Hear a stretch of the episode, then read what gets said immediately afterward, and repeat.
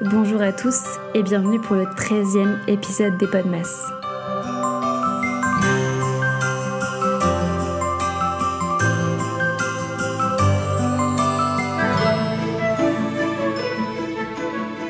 Aujourd'hui, j'ai la chance d'interviewer une grande joueuse professionnelle française euh, pour tout simplement témoigner de son incroyable parcours.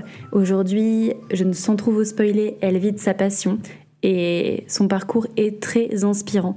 Je vous laisse avec les codes de cet épisode. Bonjour Chloé, euh, merci d'avoir accepté mon invitation pour euh, témoigner un petit peu de ton parcours autour du sport aujourd'hui. On n'a jamais encore trop euh, exprimer euh, ce domaine. Donc, euh, enchantée, bienvenue.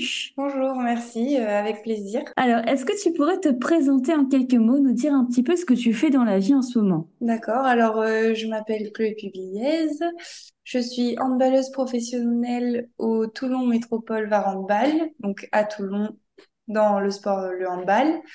j'ai 24 ans, je suis arrière droite, je fais 1m79 donc, euh, et je suis gauchère, donc euh, c'est plutôt pratique euh, dans mon sport. Est-ce que ça fait longtemps que tu es partie de ton équipe? J'y suis arrivée l'année dernière. J'ai fait deux ans à Toulon. Après, j'ai pas mal bougé de club depuis que j'ai commencé le hand. Donc, euh, mais là, ça fait que deux ans que je suis à Toulon. Et depuis combien de temps, en fait, tu pratiques le handball? Alors, ça fait longtemps parce que je pratique le hand depuis que j'ai 9 ans. Donc, euh, bah, 9 pour aller à 24, euh, ça fait 15. voilà. Et c'était vraiment une passion pour toi, un vrai coup de cœur pour ce sport? Ou on t'a peut-être commencé ce sport un peu par, par défaut parce qu'il n'y avait pas grand-chose qui te plaisait? Comment ça t'est venu, en fait, de cette pratique? Alors euh, en fait, je suis dans une famille assez sportive, donc euh, j'ai commencé le hand parce que mon père en faisait euh, dans un petit club pas loin de chez moi. Donc moi, je suis originaire de Toulouse, donc pas loin de Toulouse. Et du coup, on a commencé dans son club avec mon frère. C'était mon père l'entraîneur pendant quand on était en moins de 9 ans. Puis après, avec mon frère, on a fait pendant plusieurs années trois sports. En fait, on, alternait. Il y avait toujours le hand qui était fil conducteur, mais j'ai beaucoup changé de sport et en même temps, enfin, j'alternais. Et au final, le hand, oui, c'est ma passion aujourd'hui. Il m'a pris sur le coup, non, mais au final, c'était une évidence. Ok, c'est devenu une évidence. Alors, comment on fait pour devenir euh, joueuse pro? Qu'est-ce quel parcours il faut euh, il faut faire pour euh, pour en arriver là? Alors, euh, moi, j'ai emprunté le parcours classique, donc c'est le parcours qu'il faut faire, on va dire, pour optimiser les chances. Après, il faut savoir que tout n'est, enfin, certains n'empruntent pas ce chemin et y arrivent quand même. Mais donc, moi, j'ai commencé euh, par faire les sélections départementales, régionales euh, quand on est très jeune. Alors, je sais plus quel âge on a quand on fait ça, mais c'est quand on est au collège, en gros. puis j'ai intégré la structure du pôle espoir euh, à Toulouse euh, sur mon année de troisième et pour tout le lycée. Donc le pôle espoir, c'est en gros euh, faire du hand en même temps que les cours au lycée, quoi. On, partage, on appelle ça un, double projet. On a le projet scolaire et le projet sportif. Donc voilà, j'ai fait pris cette branche. Et une fois la terminale finie, j'ai été recrutée en centre de formation. Donc mon centre de formation, moi, c'était Chambray les Tours donc c'est vers Tours. Euh, et ensuite, donc j'ai fait deux ans de centre de formation là-bas. J'ai fait ensuite un an de centre de formation à Saint-Amand-les-Eaux, donc vers euh, Lille, voilà. Et euh, et ensuite, ben j'ai pu intégrer, enfin intégrer. Une fois le centre de formation, je suis restée au club de, de Saint-Amand et je suis devenue professionnelle. Ok. Et est-ce que tu as toujours euh, voulu en faire ton métier. Quand tu as commencé cette pratique, c'est euh, tout doucement devenu une évidence, comme tu le disais. Est-ce que euh, tu savais que pour toi, ton avenir après le, bac, c'était devenir joueuse professionnelle de handball? Pas vraiment, voire pas vraiment. Je vais pas dire pas du tout, mais pas vraiment, parce qu'en fait, le hand, déjà pour intégrer le pôle, j'ai eu très peur de me lasser du hand c'était mon critère pour intégrer. Euh, quand j'avais parlé au coach, j'avais dit, mais moi, j'ai peur, beaucoup d'entraînement, je vais en avoir marre, alors que c'est un sport que j'adore. Euh, voilà, j'ai peur de ça. Au final, pas du tout. Plus je fais du hand, plus je suis heureuse dans ma vie, donc tout va bien. Mais donc voilà, et en fait, il faut savoir qu'à Toulouse, euh, le pôle espoir, enfin le hand n'est pas très développé. J'étais dans l'équipe, la meilleure équipe du secteur, enfin de la région à l'âge de 16 ans. Donc du coup, les, les perspectives de haut niveau, tout ça, on on n'avait pas trop l'habitude dans la région. Et quand j'ai rencontré d'autres joueuses de d'autres régions, j'ai bien vu qu'on n'avait pas eu les mêmes début de, de carrière, on va dire. Ok. Et, euh, et du coup, moi, j'étais quand même très portée études en parallèle parce qu'en fait, bah, j'étais plus dans le mode classique. moi, à la base, j'aurais aimé être médecin, mais ça n'a rien à voir. Et, euh, et au final, c'est quand un centre de formation m'a appelé que, que là, je me suis dit, donc en fait, je peux vraiment euh, faire quelque chose dans le hand et, euh, et ce serait génial. Donc, je me suis lancée, quoi. Alors, quand tu dis que le centre de formation t'a appelé, ce n'est pas toi qui fais euh, une candidature classique pour intégrer en fait euh, un centre de formation pour développer ta pratique. C'est vraiment le centre qui vient à toi en fait. Oui, en fait, nous, dans notre pôle espoir, on disait souvent, si tu te fais pas recruter, c'est que tu deviendras pas professionnel. C'était un abus de langage sûrement, mais souvent, c'est mieux d'être recruté. Ça veut dire que tu as plus de chances, que le club te souhaite réellement toi pour tes qualités, ta façon de jouer, tout ça. Alors que tu peux postuler et tu peux très bien euh, arriver à trouver un centre de formation qui t'ac- t'accepte et j'en connais euh, qui ont fonctionné comme ça. Mais voilà, nous, dans notre pôle, on était plus euh, branchés comme ça. Donc j'ai j'étais un peu... C'est pour ça que moi, en fait, si, si aucun, euh, si aucun centre de formation m'avait recruté, je serais pas allée en centre de formation de moi-même parce que j'aurais été en mode c'est un peu peine perdue, quoi. Mais ça, c'est propre à moi, hein, c'est pas... voilà. ok, je vois. Et du coup, tu as intégré ce centre à 18 ans juste après le bac, c'est ça? Oui, c'est ça. Et si je comprends bien, tu étais de Toulon, donc du sud de la France, de Toulouse, pardon, du sud de la France. Oui. et tu es allé à l'autre bout de la France pour, dans le nord, dans le froid, pour, euh, pour euh, exercer euh, ta, ta passion. Et qu'est-ce que ça fait à 18 ans de quitter famille et amis pour, euh, pour aller étudier? Et ben, ça fait bizarre. Et j'ai une petite anecdote par rapport à ça qui est assez drôle. C'est que, enfin, en fait, il faut savoir que du coup, à partir de la seconde, j'étais en internat. Donc, euh, c'était pas loin de chez moi. Donc, je rentrais quand même souvent à la maison. Mais j'étais en internat. Donc, j'avais un peu commencé la transition. Donc, moi, j'avais plus qu'une hâte, c'était de partir. Même si euh, j'adore mes parents, il y a aucun souci. euh, Mhm. voilà, j'avais ce besoin d'indépendance. Et du coup, je faisais un peu la maline en disant, oh, ça va, euh, facile. Le premier week-end où j'y suis arrivée, j'ai appelé mes parents et j'ai dit, prenez-moi un billet, faut que je rentre. Donc, je suis rentrée le week-end suivant parce qu'une semaine, c'était trop long.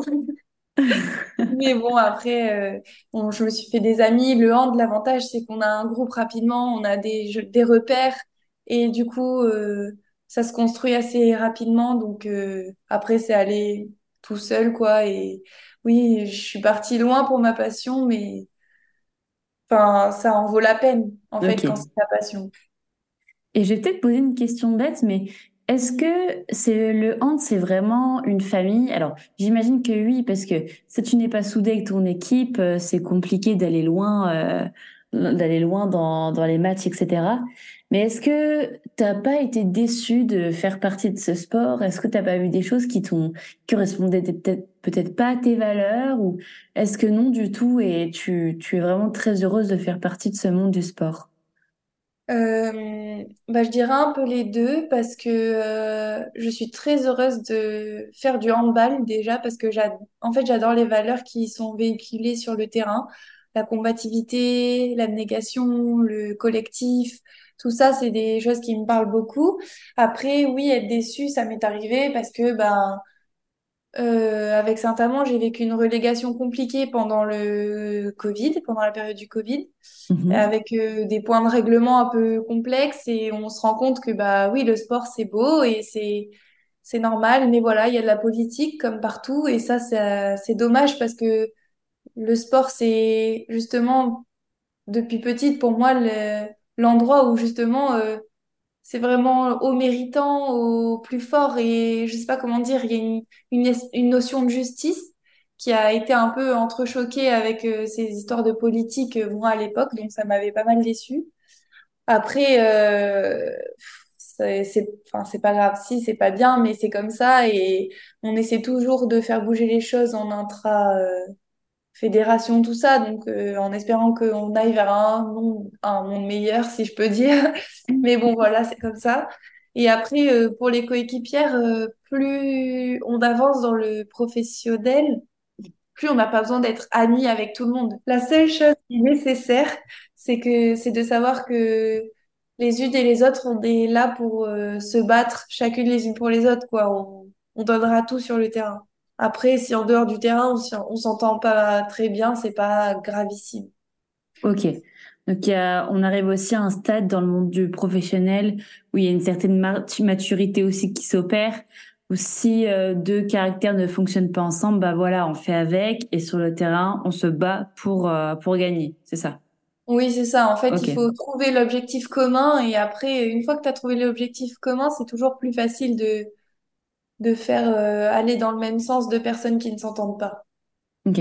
Puis de toute manière, j'imagine aussi que quand tu intègres le monde professionnel du sport, euh, tu as aussi envie de faire ta place. Donc, et pour faire ta place, bah, il faut te donner. Donc, c'est pas en, en se chamaillant aussi peut-être avec les, les coéquipiers, coéquipières que c'est comme ça que ça va, ça va fonctionner. Donc, euh, ok, je vois.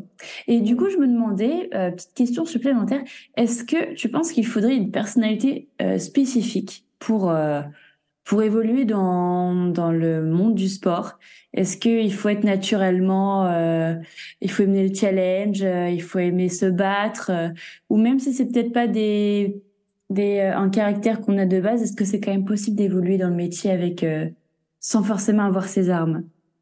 Ben, je pense que c'est déjà possible d'évoluer euh, dans le métier et aussi dans son propre caractère. Moi, je sais que étant jeune, euh, euh, mes coachs avaient justement beaucoup de doutes parce que j'étais trop gentille. J'ai entendu cette phrase tellement souvent que c'est incroyable. Mais euh, et en fait, euh, il faut réussir à être trop gentil en dehors du terrain, mais ne pas se faire marcher sur les pieds sur le terrain, parce qu'à un moment donné, euh, si tu te laisses marcher sur les pieds, tu vas être moins performante ou tu vas, ça va coûter à l'équipe. Donc, euh, en fait, euh, si tu veux progresser et atteindre bah, les niveaux professionnels, ton caractère, il se renforce automatiquement. Il, euh, on a plein d'expériences euh, qui nous arrivent au fur et à mesure et qui nous endurcissent, qui nous font comprendre certaines choses et, et on évolue par rapport à ça. Par exemple, aujourd'hui, je pense que je suis de base quelqu'un de nature assez timide et et voilà, qui a du mal à s'ouvrir facilement aux autres, à être extraverti. Néanmoins, à un moment donné, sur le terrain, s'il faut que, je vais, je vais dire ça en rigolant, mais que j'envoie une grosse patate pleine lucarne, bah, je le ferai. Ou s'il faut que j'aille mettre un gros, un gros bouchon dans la fille qui arrive pour marquer, bah, c'est pas un problème. Et, parce que c'est autre chose et c'est le caractère, il s'acquiert en fait. On a- par contre, je pense qu'on n'a pas besoin d'être une grande gueule tout le temps, quoi. Ça, c'est, il y en a qui diront Ok. ça, mais c'est pas nécessaire, non? Ok, justement, c'est ce que j'allais te demander. Est-ce que la Chloé euh, dans la vie quotidienne, c'est la même que Chloé sur le terrain? Et donc, tu veux me confirmer que non. Ça. Non, euh, non, sinon je me battrais un peu trop dans la vie quotidienne, ce serait pénible. Ok, je vois. Ok, donc ma prochaine question, c'est tout simplement comment ça marche les contrats. C'est également une question que je me pose. En fait, je sais pas comment ça se passe euh, quand tu es euh, du coup euh, en centre de formation à Saint-Amand. Comment ça se passe pour revenir du coup, enfin revenir plutôt aller à Toulon comme tu l'as fait aujourd'hui? Comment ça se passe en fait cette transition de, club à un autre? En fait, il y a plusieurs manières de faire. Soit tu gères tout ça toute seule, et donc le club qui souhaite te recruter te contacte, tu négocies ton contrat, tes années de contrat, sachant qu'en général, euh, sur le féminin, c'est quand même euh, un ou deux ans. Ça va de, temps en temps à trois ans, mais c'est souvent pour les, sportives euh, internationales, on va dire. Donc voilà. Et, et sinon, tu peux faire appel à un agent, en fait, qui va gérer le recrutement, c'est-à-dire quand tu es en fin de contrat, tu lui expliques ce que tu veux, ce que tu ne veux pas. Est-ce que tu veux jouer euh, dans un super club, quitte à avoir moins de temps de jeu, ou est-ce que tu comptes jouer euh, un maximum de temps sur le terrain, donc peut-être avoir être dans un club un peu moins bon pour assurer ce temps de jeu, ou est-ce que tu veux Enfin, il y a plein de, en fait, il y a plein de, choses à penser.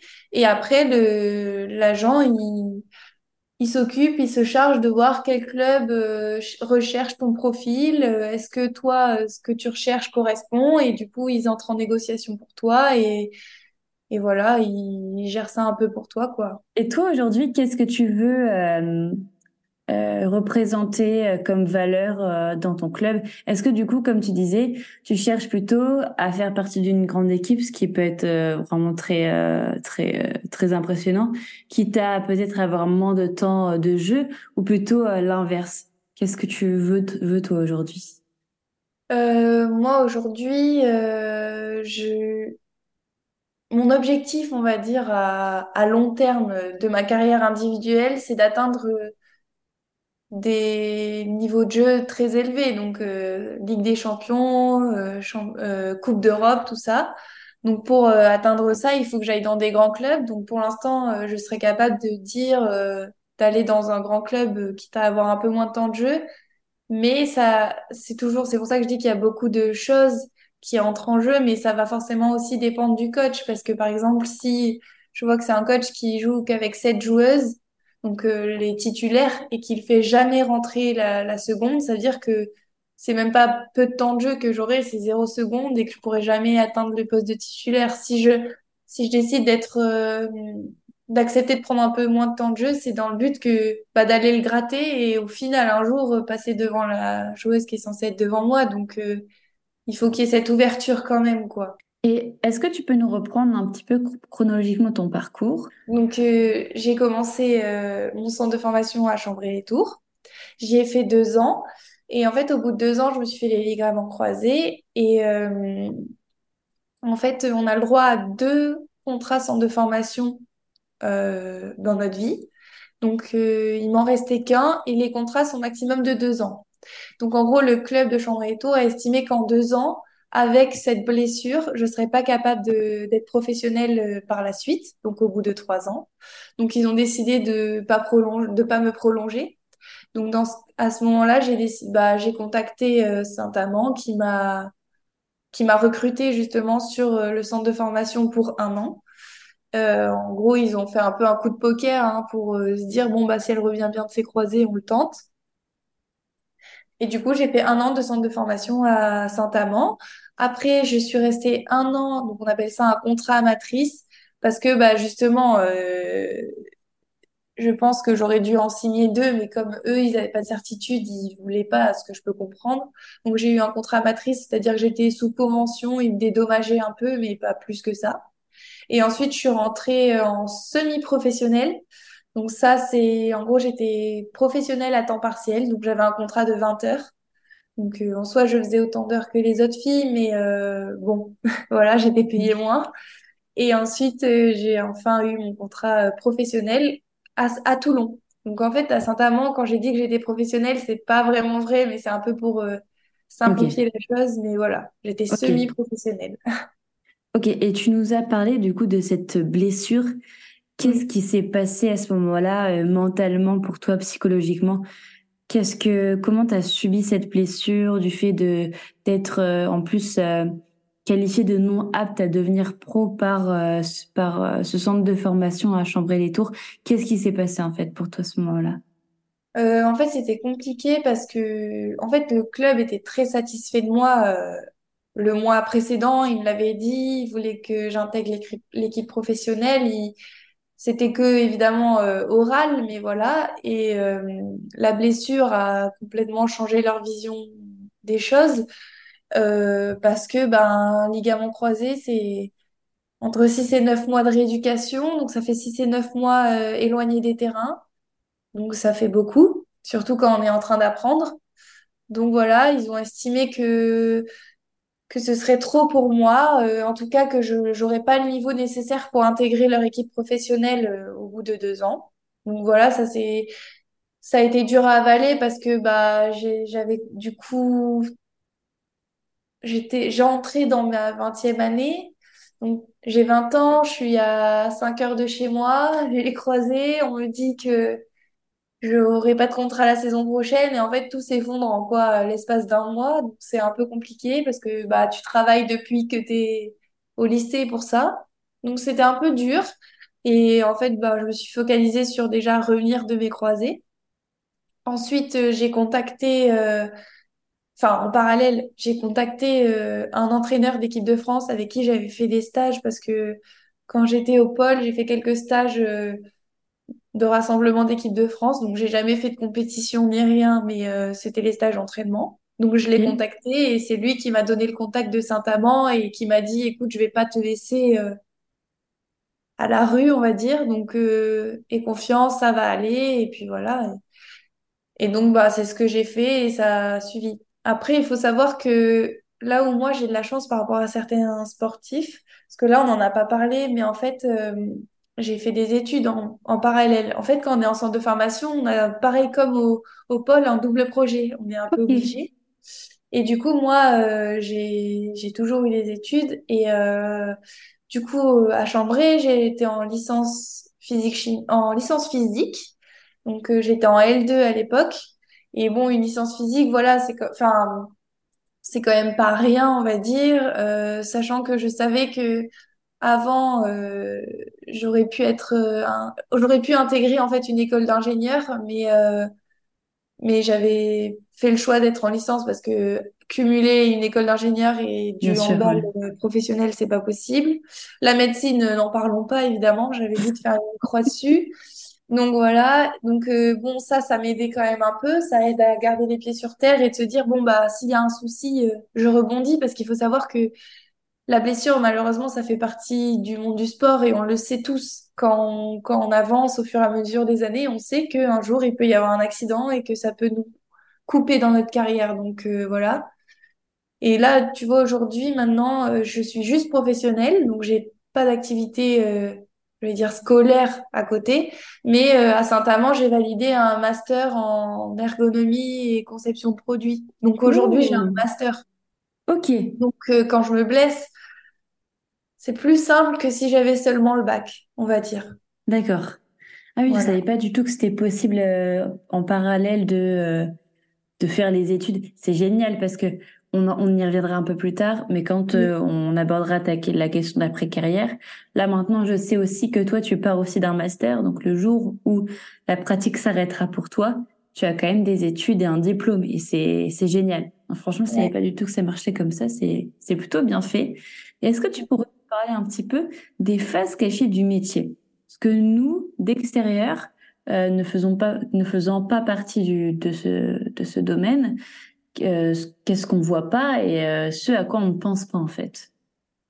Alors oui, je trouve que c'est intéressant parce que en général, pour les pour les gens, on, on fait des entraînements et voilà. Donc euh, c'est quand même un peu réduit et euh, beaucoup pensent qu'on fait pas grand-chose et que ben oui, c'est sûr, on fait pas 8 heures de bureau par jour. Donc quand on dit oui, je suis payée sur un 35 heures, les gens me disent ah mais tu fais 35 heures de hand? Bah non, je fais pas 35 heures de hand parce que sinon je ne survivrai pas.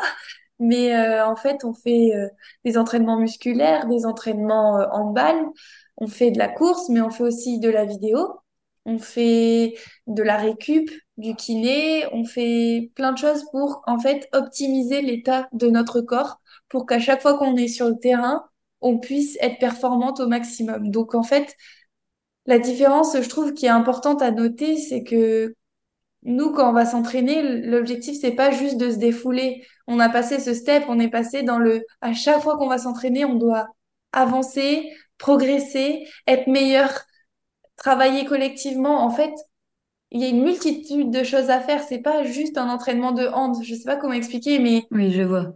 et, moi, c'est ce que j'adore parce que en fait, euh, j'adore jouer à la baballe, mais j'adore jouer à la baballe avec de la tactique, avec du physique, avec du combat. Et du coup, bah tout ça, ça se prépare parce que bah le jour du match, il faut être prêt, il faut être encore plus prêt que l'adversaire, alors que l'adversaire, il a tous les mêmes outils que toi. Donc voilà, il y a plein de choses. On nous, on parle d'entraînement invisible, on parle de garder de la fraîcheur mentale, c'est hyper important parce que parce que bah c'est penser au hand tout, tout le temps, tout le temps, tout le temps. Donc c'est un peu il faut être capable de, de voilà de lâcher prise, se ressourcer. Donc c'est pas si simple que ça. Il y a la préparation mentale aussi qui arrive de plus en plus et qui est importante parce que bah en fait euh, le mental il joue un un rôle énorme dans notre pratique et c'est sur, souvent dans le mental qu'on trouve les détails qui font gagner un match ou non. Parce qu'à deux équipes équivalentes, les seules choses qui changent, c'est les mentales des gens. Et du coup, voilà, il y a vraiment plein de choses qu'on fait. Et euh, au final, pour en parler avec certains amis, quand je leur dis vraiment tout ce que je fais et tout le sport que je fais, parce qu'au final, quand même, on est bien à un petit 15 heures de sport euh, par euh, semaine. Une fois que, que la conversation est terminée, ils sont pas sûrs qu'ils aimeraient avoir ma place, quoi. Il y a aussi tous les transports qu'on va jouer à l'extérieur. Euh, le train, euh, il y a les emplois du temps qui sont pas gérés par nous-mêmes, il y a enfin plein de petites contraintes. Alors les emplois du temps, je sais que c'est pareil dans dans la fonction, on va dire, enfin dans les entreprises normales, on va dire, si je peux dire ça comme ça. Mais euh, bon, voilà. Donc, en fait, il y a vraiment une question de réel objectif. Comme tu dis, c'est important de le souligner que quand tu vas t'entraîner, c'est pas juste pour te maintenir en forme, pour être, euh, pour être à l'aise le jour du match. C'est vraiment pour remplir des objectifs et toujours devenir meilleur, meilleur, meilleur. Et, euh, et c'est vrai que pour le mental, ça doit être parfois compliqué, en fait, de se dire mince, euh, j'ai pas fait un entraînement à la hauteur de ce que je m'étais fixé. Euh, au, au contraire, parfois, ça doit être hyper. euh, Enfin, c'est ce que je ressens d'extérieur. Après, tu me diras si c'est le cas ou pas. Ça doit être aussi euh, parfois très valorisant de se dire waouh, euh, je progresse, euh, euh, je gagne confiance en moi. En plus, le sport, c'est vraiment une des pratiques les les plus connues pour aussi gagner en confiance. Donc parfois, ça doit aussi avoir, enfin pas parfois, la plupart du temps, ça doit aussi avoir beaucoup d'aspects positifs.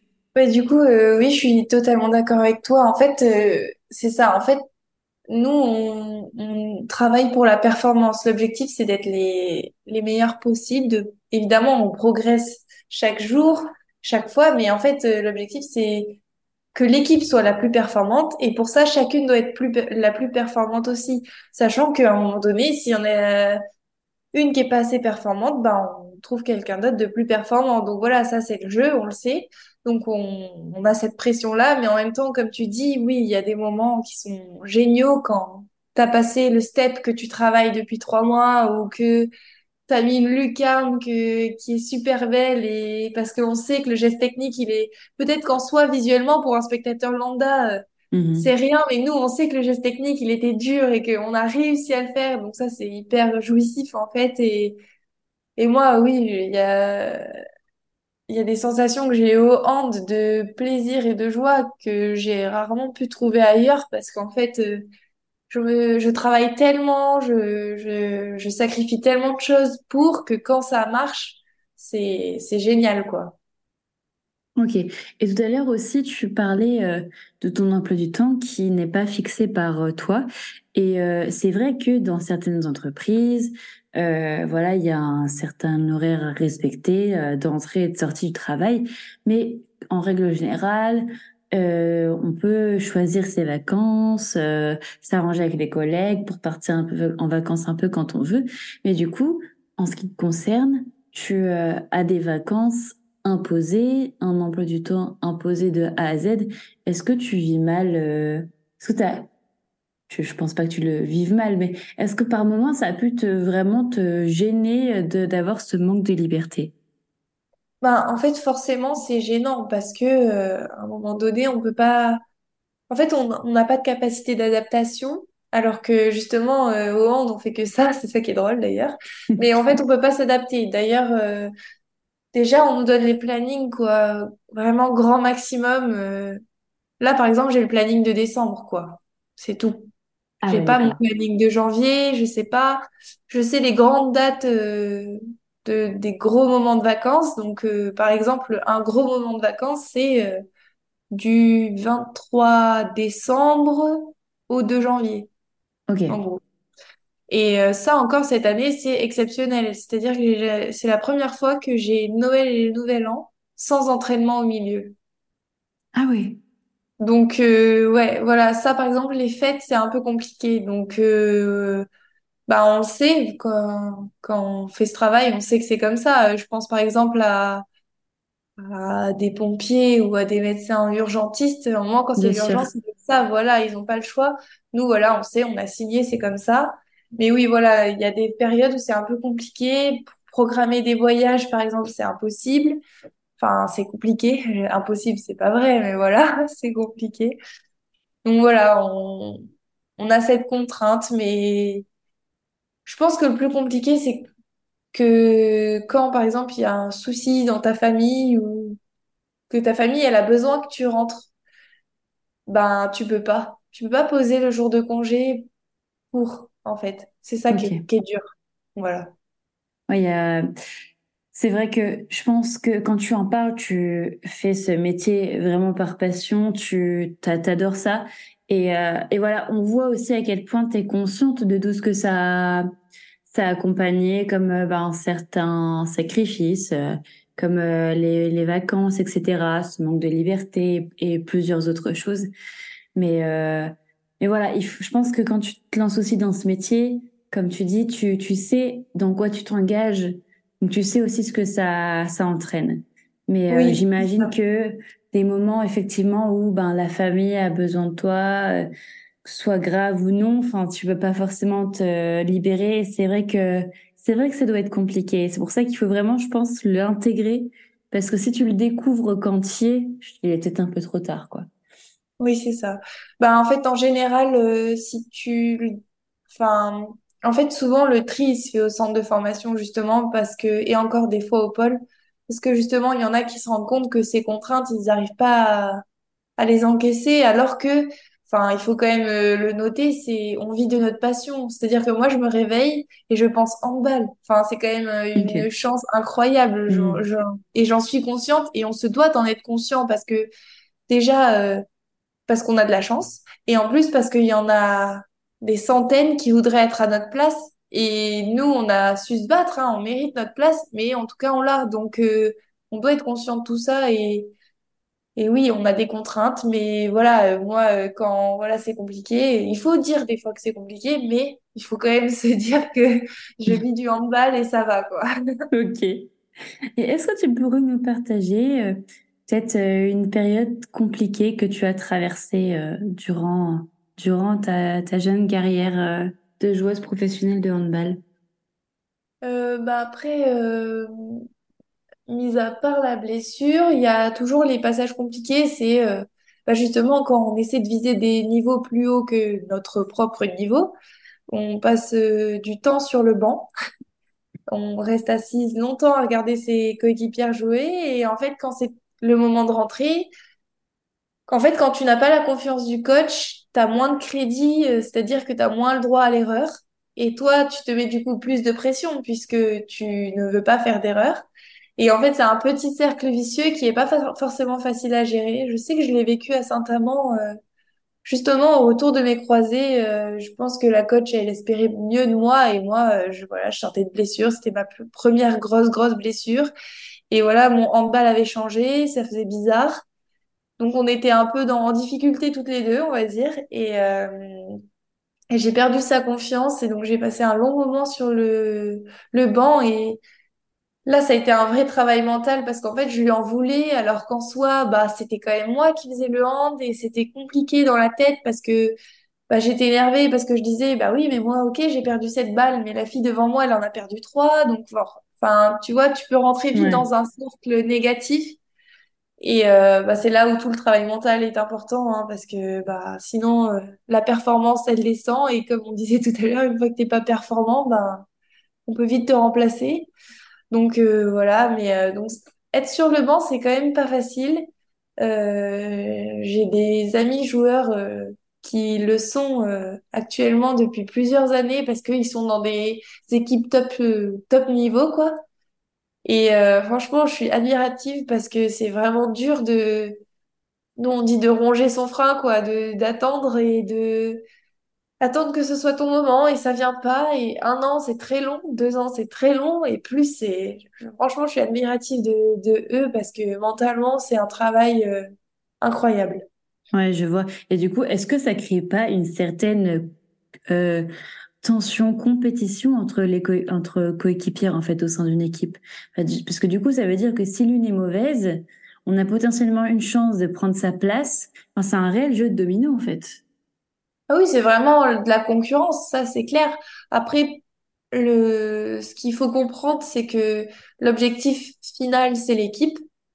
Donc à un moment donné, il faut que la concurrence, elle soit saine. Parce que si elle est pas saine, on va, on va détériorer l'équipe.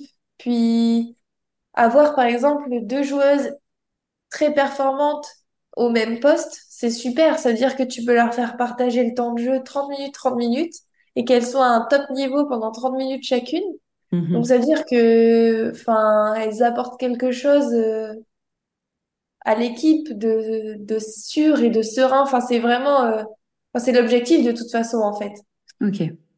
Ok, euh, ouais, c'est la concurrence, ça fait, bah, comme on disait tout à l'heure, ça fait partie du travail, quoi.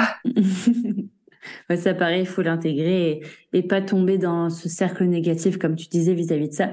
Est-ce que tu pourrais nous proposer une petite anecdote euh, depuis, depuis que tu pratiques? Euh, Oui, bah alors des anecdotes, en vrai, j'en ai plein. Je pense à une, c'est quand j'ai été championne de France de D2, donc il y a maintenant trois ans. Enfin, oui, c'est ça. Ça fait deux ans. Enfin, ça dépend quand on prend. Deux, trois ans, on va dire. avec Saint-Amand avant qu'elle monte en, en D1 et, euh, et que moi je parte à Toulon. Et c'était une année tellement... Euh, en fait, faire une montée, c'est pas si simple parce que gagner tous les matchs, c'est vraiment dur. Et en fait, quand on a été enfin championne de D2, c'était euh, c'était incroyable. Je sais pas comment dire, mais c'était c'était même pas un saut de joie en mode euh, Ouh, c'est surprenant, on est championne de D2 parce qu'au final, on commençait à comprendre qu'on allait le devenir. Mais quand ça a été factuellement le cas, quand mathématiquement on a été championne de D2, c'était euh, un soulagement, mais un truc de fou, quoi. C'était de la joie, du soulagement, euh, il y avait plein d'émotions. Puis c'est quelque chose qui marque parce que c'est avec ce groupe-là que tu as fait tout ça et Franchement, c'est trop bien. Enfin, ça, par exemple, c'est une, une anecdote bon, de longue durée, mais c'est quelque chose que, que j'ai eu la chance en plus de vivre deux fois parce que j'ai été aussi championne de National 2 à l'époque. D'accord. Avec Chambray. Et euh, enfin, être championne de quelque chose, en fait, c'est vraiment incroyable. C'est le summum de, de ton travail, en fait. C'est ce que tu peux aller chercher de plus sur l'année avec tout le travail que tu as fourni. Et ça, c'est, quand tu l'as atteint, c'est vraiment, vraiment cool. ouais, c'est intéressant que tu parles de soulagement parce que, ouais, c'est effectivement, on parle énormément de pression depuis tout à l'heure. Que voilà, tu tu tu t'infliges un petit peu tous les jours pour devenir meilleur, faire monter ton équipe, jusqu'au moment où le la récompense s'active, ça y est, vous avez euh, fait monter en grade votre votre équipe et euh, à ce moment-là, tu dois te sentir complètement euh, euh, complètement vide, quoi. Ça doit être euh, tout lâché. Euh, la victoire, elle est, elle est là et ça doit être un, un très beau moment. Il y a plein d'émotions parce que, en plus, parce que c'est du soulagement, parce que ça y est, tu l'as fait, ça y est, mais aussi c'est de la fierté parce que tu as bossé et tu as réussi. Parce que combien d'années tu l'as fait et que t'as pas été championne? Tu ce que je veux dire? Et là, ça y est, tu as réussi. Et, et genre, c'est vraiment un, en fait, c'est vraiment un bouquet d'émotions. Hein. le soir, tu rentres, t'es lessivé. Hein. Vraiment, tu rentres, toutes tes émotions, c'est fou, fatigant. ok. Est-ce que tu penses un petit peu à ton après-carrière? Donc, on l'a un petit peu évoqué un peu plus tôt. On sait que tu as un diplôme, euh, tu as un master. Et euh, en fait, euh, un jour, toutes les bonnes choses auront une fin. Et on ne peut pas vraiment prédire quand, mais euh, comme tu disais un petit peu en off, on peut pas euh, imaginer une retraite à 60 ans euh, en pratiquant du handball euh, toute sa vie parce que bout d'un moment le corps ne suit juste plus en fait, c'est comment dire physiquement impossible. Donc est-ce que tu tu penses à ce que tu pourrais faire après après ta après ta carrière tout simplement de hand? Euh, oui, alors euh, en fait, euh, ben justement, avoir ce master, ça, ça me permet de d'y penser sans en avoir peur, on va dire. Parce que je sais que les filles qui n'ont pas de diplôme et qui vont se retrouver à 30-35 ans avec un bac, c'est compliqué de rentrer dans le monde du travail, surtout aujourd'hui. Mhm. Voilà, sans diplôme, sans avant, enfin, c'est, après, on a le réseau, parce que quand tu t'es sportif, t'as du réseau, ça, ça t'aide quand même, euh, à avancer, mais voilà, c'est pas simple. Et moi, euh, je suis contente d'avoir mon master. Après, est-ce que je travaillerai dans ça? Je sais pas, parce que, en fait, je me rends compte que, en fait, j'ai un peu peur de l'après, parce que je sais que, bah, j'adore faire du hand. Et que le hand, c'est pas derrière un bureau, et que le hand, ça me demande une capacité de réflexion euh, à tout instant, que ça me, me puise mon énergie physique. Donc en fait, euh, à la fin de la journée, je sais que je vais bien dormir, quoi. Mhm. Alors que voilà, moi j'ai un peu peur de ça, euh, être dans un bureau, vivre moins d'émotions par mon travail, parce que bah pareil, le hand me procure tellement d'émotions. Donc je sais pas ce que je ferai, je sais que je ferai quelque chose. Mais je sais pas quoi encore. Est-ce que je ferai dans mon master? Est-ce que je reprendrai euh, des études pour euh, faire une autre formation? Parce qu'aussi il faut se dire que là ça fait déjà deux ans que j'ai mon master, enfin c'est ma deuxième année. Et je compte pas arrêter le tout de suite. Donc euh, je vais peut-être un peu oublier quoi. Donc euh, il faudra que je me remette un peu à la page. Donc voilà je pense que je... là aujourd'hui je pense que je reprendrai des études avec la une formation assez courte je pense et voir euh, ça dépendra de ce que je compte faire Alors, on arrive à la fin de l'épisode, mais j'ai une ultime question à te poser, comme à chaque épisode. Que dirais-tu à la Chloé d'il y a six ans? d'il y a six ans qui avait 18 ans. C'est ça. Euh, euh, honnêtement, je pense que je lui dirais ben, que je suis contente d'en être là et que ben elle n'a pas fait ses efforts pour rien parce que j'en veux plus encore et toujours. J'en veux plus, euh, je, je m'amuse, pardon, je, je me réveille le matin et je suis heureuse, donc euh, c'est bien l'essentiel, je pense. C'est clair, c'est clair. Voilà, Et tu vis de ta passion. C'est magnifique. exactement. Mais j'ai une chance inouïe. C'est clair. Mais oui, mais tu t'es battue pour ça aussi. Ça, c'est important Oui, de le dire. Ouais, ouais, Oui, c'est oui, clair. bien sûr. Eh bien, merci beaucoup, Chloé, pour avoir euh, évoqué, exprimé ton, ton témoignage autour de ton parcours professionnel. J'espère que ça t'a plu. Oui, bah avec plaisir. J'espère que ça plaira à tout le monde. Merci beaucoup. Alors effectivement, on espère vraiment que cet épisode vous a plu. C'était le 13e épisode des Podmas et on se retrouve demain pour un nouvel épisode. Bisous